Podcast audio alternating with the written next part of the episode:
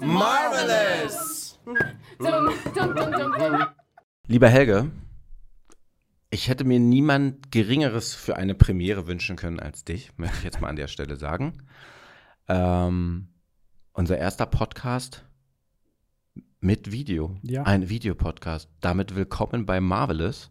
Wir haben ja schon wirklich sehr, sehr viele Folgen. Wir sind jetzt, glaube ich, Ü60, kann man sagen, Oh, wow. mit unseren Episoden. Wir sind einige an einige Heldinnen und Helden durchgegangen schon. Ja. Und wir widmen uns heute einem Charakter. Ich würde mich freuen, wenn wir den ein bisschen aus der feministischen Perspektive betrachten könnten. Ich kann nicht sagen, wie weit wir da kommen, Okay, aber er bietet zumindest einigen Gesprächsstoff, weil er auch viele wissen oder einige wissen es wahrscheinlich nicht. Es ist tatsächlich ein Marvel-Charakter. Man Mhm. würde diesen Charakter da nicht verorten, aber es geht um eine Barbarin.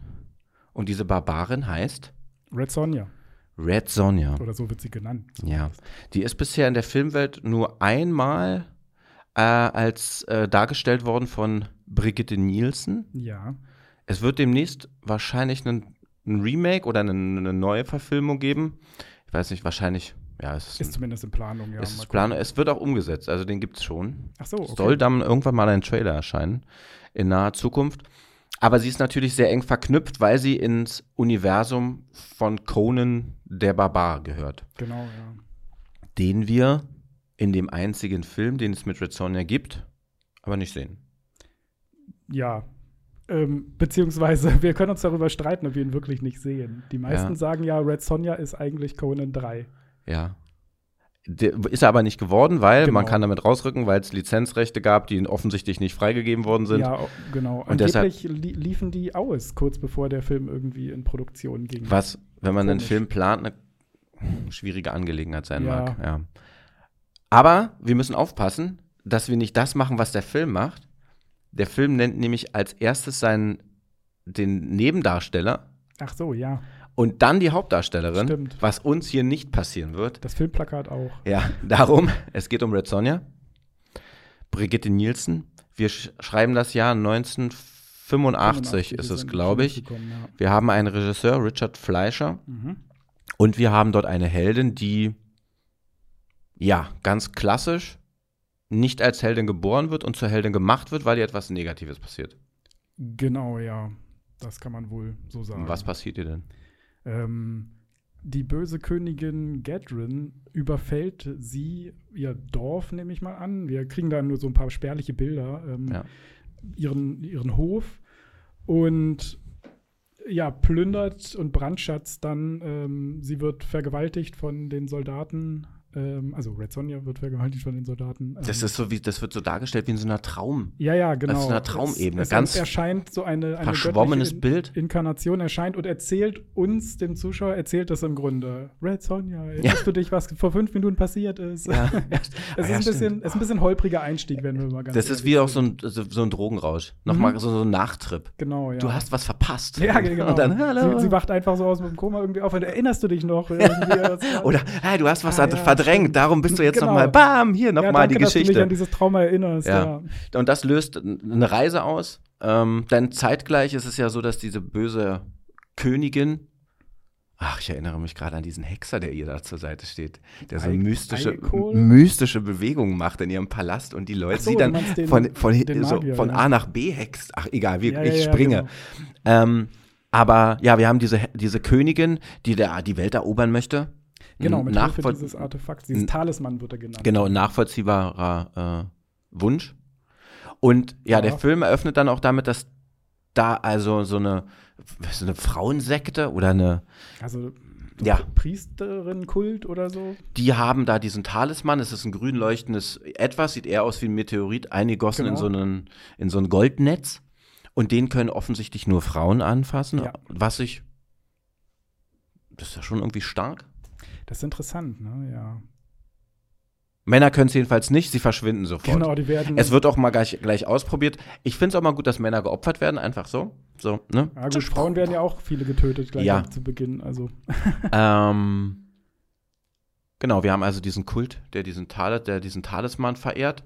Und dieser Talisman ist außer Rand und Band. Der möchte irgendwie nicht mehr mit der Welt koexistieren. Ja, der scheint seine Energie irgendwie von Licht her zu beziehen. Und je mehr er davon abbekommt, desto stärker wird er und zerstört dann im Grunde auch alles. Es wird nie so richtig geklärt, was Ja. er eigentlich kann oder was er im Grunde genommen macht. Hat nicht in die 90 Minuten gepasst. Ja, also uns wird dann auch später irgendwie gesagt, dass die Queen Gadrin mit, äh, mit Hilfe dieses Talismans halt eben andere Königreiche erobert und zerstört. Das wird uns halt gesagt, aber wir sehen das im Grunde genommen nicht.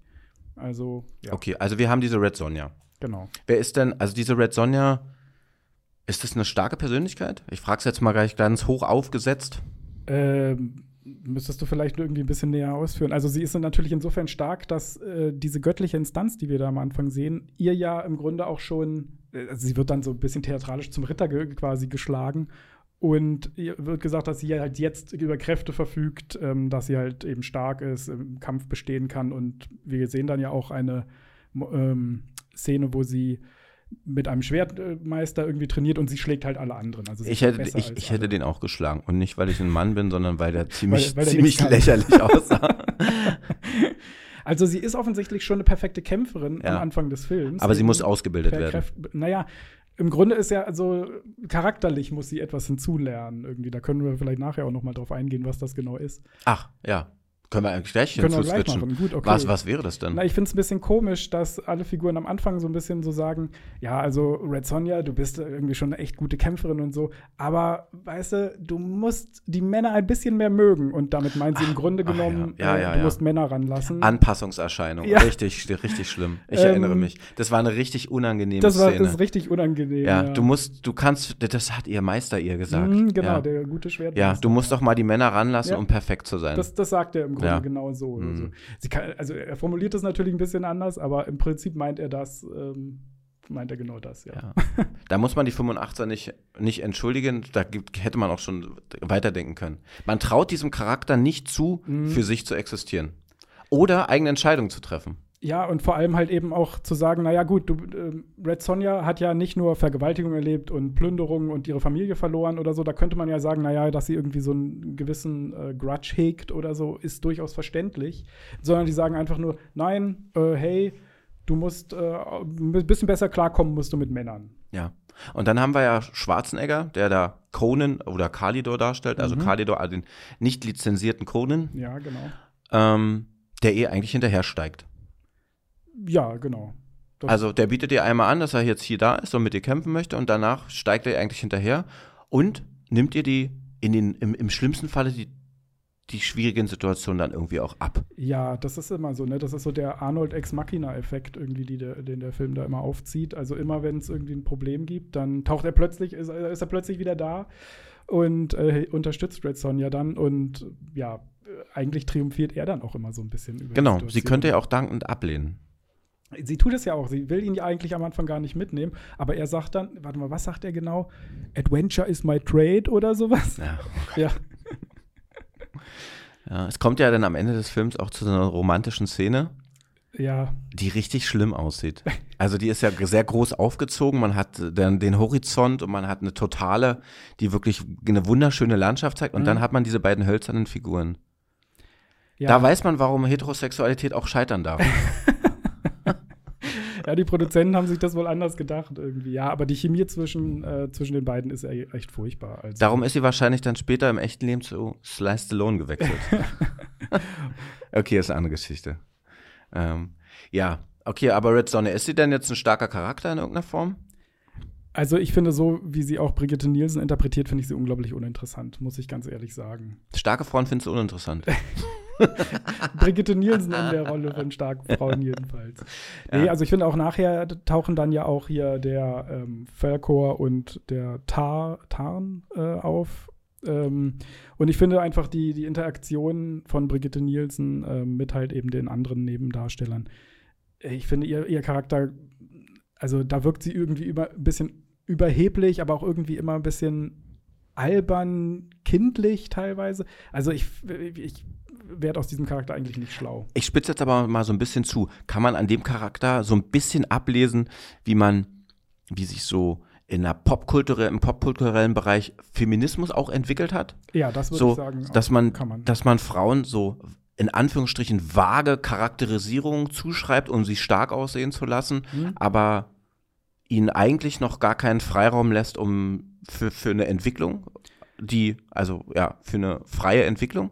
Ja, also im Grunde genommen bekommen ja diese starken Frauencharaktere oder so, die bekommen ja eigentlich männliche Eigenschaften dann zugesprochen, was eben dann primär zum Beispiel bedeutet, dass sie stark im Kampf sind ähm, und wenig mehr darüber hinaus. Also ich glaube, der Film struggelt da auch unglaublich hart, im, im Grunde eine interessante Frauenfigur, die halt eben kämpfen kann, irgendwie zu präsentieren, aber gleichzeitig auch, ähm, naja, eben zum Beispiel jemanden wie Arnold Schwarzenegger da noch äh, reinzubringen und gleichzeitig auch diese, diese Figur aber auch noch als Frau auch noch erkennbar äh, machen zu wollen. Und das passiert dann eben durch diese, diese hölzerne, ja, okay, ähm, sie kann jetzt nicht die ganze Zeit irgendwie hier Männer ablehnen oder sowas äh, Ja. Geschichte. Also die, dieses heterosexuelle Begehren muss dann wieder reingebracht werden. Und das kriegt der Film nicht so richtig gut Ein hin. großes Manko ist wahrscheinlich wirklich dieses Danebenstellen oder darüberstellen von Arnold Schwarzenegger. Ja, Ja, Das- dass man so, so ein Standalone, das, ich glaube, 85 gab es auch gar nicht so viele Filme, die das hätten, die sich das hätten getraut. du weißt, meinst ohne Arnold Schwarzenegger, also ohne Ja, auch- eine, also so eine- Lied Genau, also so eine Heldin äh, Mhm. zu präsentieren. Ja, vielleicht nicht in dieser Art und Weise. Also es gibt ja schon Action-Heroen Ja, wir haben ja, dieser Zeit. ne, wir haben ja Sigourney Weaver mit Alien, Beispiel. die aber eine, ja. eine etwas andere Wertungsgeschichte hat. Hm, ja. Aber ansonsten so im, im, im Hollywood-Kino ist, ist man da rar gesät. ja, genau, das ist wahrscheinlich. Das war so ein bisschen so ein Safe-Ding, aber es war jetzt auch nicht so wirklich ausprobieren und Sachen und neue, neue Wege gehen. Nee, also man ist da nicht so experimentell, glaube ich. Man hätte da auch noch ein bisschen weitergehen können. Vor allem, da es ja ähm, die Comicvorlage ja bereits schon eine Weile gab und auch dann, ja, also zum einen hat ja Marvel dann in den 70ern halt den Comic übernommen und äh, wieder aufleben lassen. Aber die eigentliche Vorlage eben von äh, Robert E. Howard äh, ist ja aus den 30ern. Und selbst da äh, ist die Figur ja sehr viel interessanter. Also Ja. Man hätte definitiv mehr machen können. Man hatte das Material schon. Ja, und das ist dann auch so ein Punkt. Man, man lernt auch überhaupt keinen kulturellen Kontext kennen in diesem Film. Also das ist jetzt für so einen Film auch wahrscheinlich ein bisschen zu viel verlangt. Ja. Man muss jetzt mal auch ein bisschen softer sein. Aber ganz grundsätzlich die Lust daran, Charaktere auszustatten mit Nuancen, die sich dann vielleicht in irgendeiner Form widerspiegeln und Ausdruck finden, die gibt es da, da eigentlich so gut wie gar nicht. Nee, daran hat das Drehbuch auch gar kein Interesse. Also, das ist ja eben so auch so mein Problem mit dem Film, dass der eigentlich wirklich viel zu wenig macht und sich auch viel zu wenig traut. Also, selbst Conan ist da eigentlich komplexer. Ja, der erste. Ja, Nein, der zweite. klar. Aber, Ja.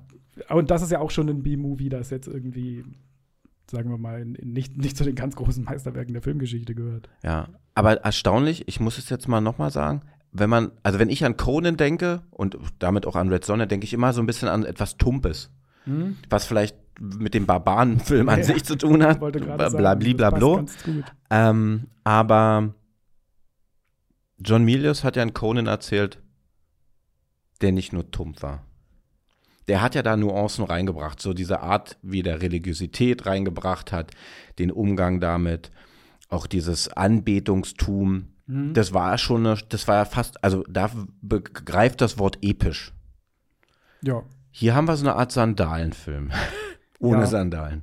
Das ist ein bisschen runtergebrochen. Ja, das, das finde ich halt auch. Also, der Film soll ja angeblich so ein bisschen in dieser Conan-Welt spielen. Äh, vielleicht erzählt er deswegen nicht viel mehr darüber. Aber es tut dem Film auf jeden Fall nicht gut. Warte mal Ähm, ganz kurz, ich kann mal gucken. Der, der ist genauso angelegt. Der spielt ja wie der, wie der andere. Ich, das weiß ich jetzt aus dem Kopf, darum sage ich dir das so.